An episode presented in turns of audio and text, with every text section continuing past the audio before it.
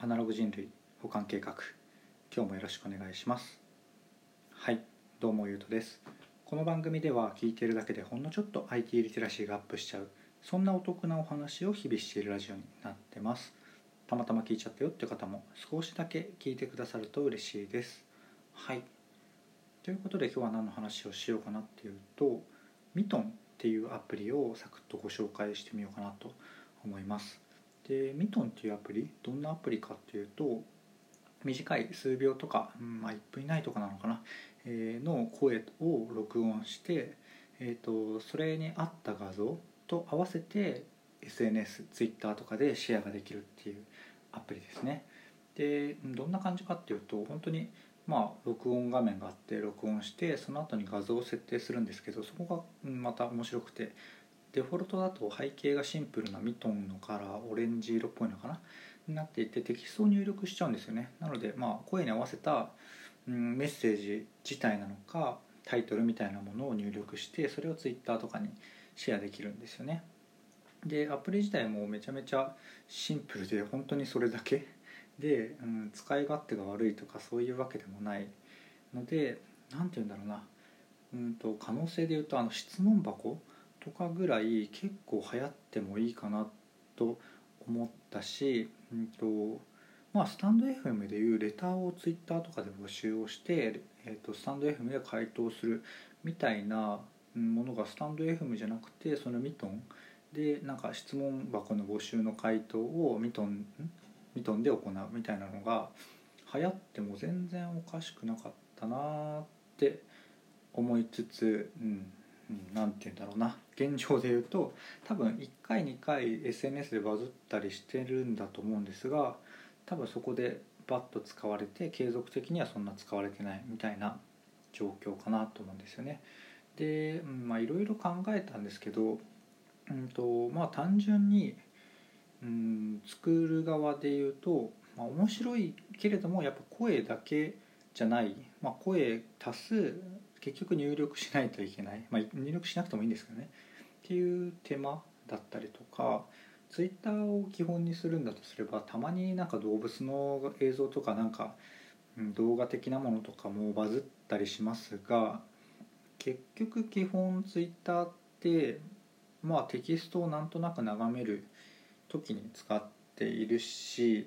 うんまあ、結構流行る動画もテキストありきだったりするじゃないですか。テキストがまあその動画のサムネみたいなところに興味を持って意思を持って聞くっていうものだったりするのでまあなんか単純にその、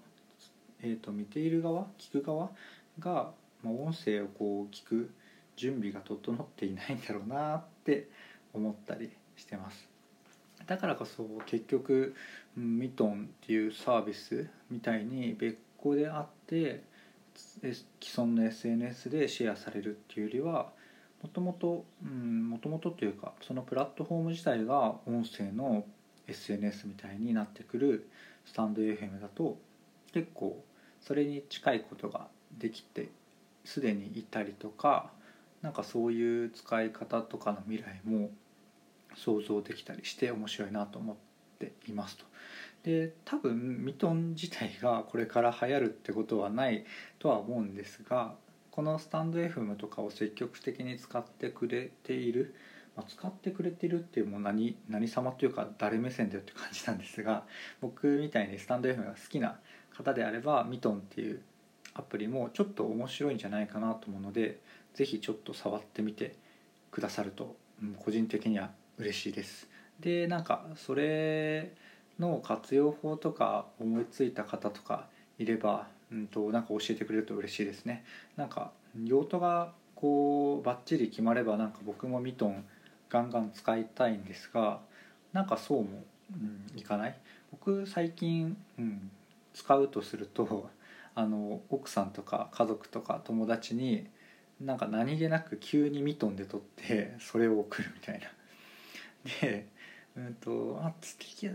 そんな仕様じゃないというか、うん、て言うんですかね。それ用になってないのでやるとすると結局負荷になるんですが、まあ、画像足すテキスト足すメッセあの声のメッセージになるのでなんだろう感謝の言葉を伝えるとか、えーと、おめでとうとかそういうもの、うん、それを気軽にできるみたいなギフティギフティのなんかこう声版声だけ版もっと気軽版みたいな、うん、ギフティは、えーと、ご存知の方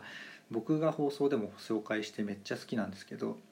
まあ、スタバのドリンクチケットとか31とかそういうものを、えっと、気軽にギフトできるっていう、まあ、気軽にデジタルのギフト、まあ、ものもあるんですけど送れるっていうサービスで、まあ、それの、うん、声版みたいな使い方がまあ、ミトンで、まあ、僕が勝手にやってるだけなんですけどやったりしてますね。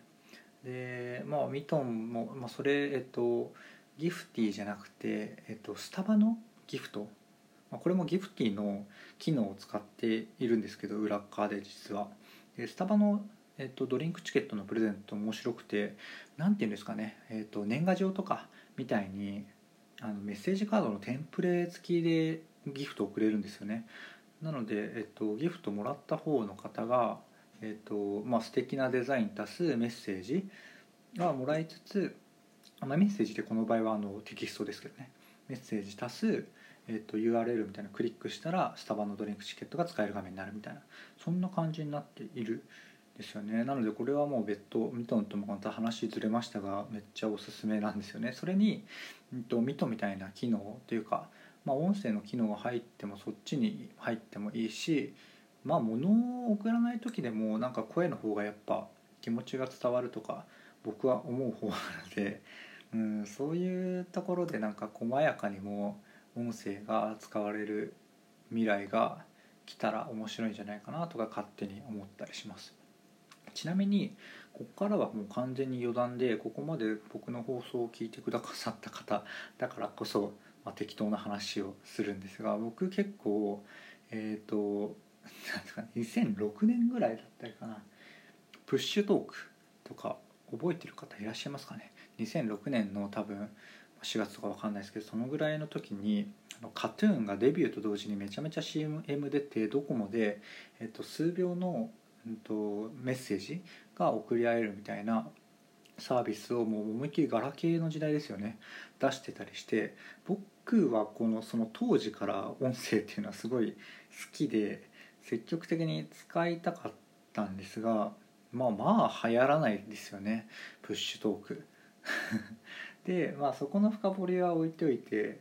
うんと、僕そのプッシュトーク的なことを実は今 LINE でもちょいちょいと,、んと急にまあ、ちょっと受け狙い的なところもあるんですが急に LINE の返事でうん、と何かの流れで、まあ、多くの人が何だろうなスタンプとか送るタイミングかな。なんかこう終わらせたり流れを変えたりするような感じの 感覚で急に、えーと、LINE の返事の内容本当もう雑談ですよ。を、えーと、声で送ったりとか してます。あれ結構気軽なんでおすすめですよ。なんか、えーと表示自体はまあ、音声何秒みたいな感じで出ちゃうんですけどあの送る方の UI というか気軽に送れる感じで言うとめちゃめちゃ良くてえっ、ー、となんかどこのボタンだったかなまあ普通に、えーと、LINE でメッセージ送る画面でポチッとなんかボイスみたいなマイクみたいなボタンを押して数秒、えー、と話してパッと送れるみたいな。で多分えーとまあ、音声入力自体の機能もあったりするじゃないですかで音声入力、まあ、またこれなんか雑談が幅を